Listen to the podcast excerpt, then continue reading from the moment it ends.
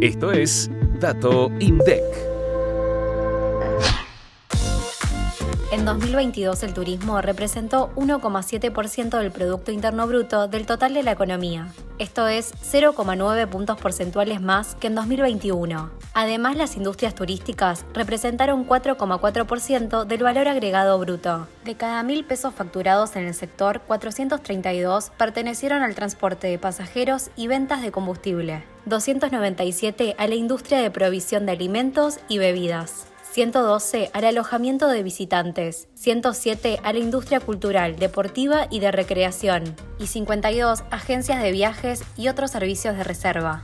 Por su parte, durante el año pasado, la industria del turismo empleó casi 1.200.000 puestos de trabajo, lo que representó el 5,5% del total de puestos de trabajo de la economía. Al compararlo con 2021 se observa un aumento de 17,2%. La cuenta satélite de turismo de Argentina analiza todos los aspectos de la demanda de bienes y servicios asociados con el turismo, al establecer la vinculación real con la oferta de dichos bienes y servicios dentro de la economía y al describir cómo interactúa esa oferta con otras actividades económicas.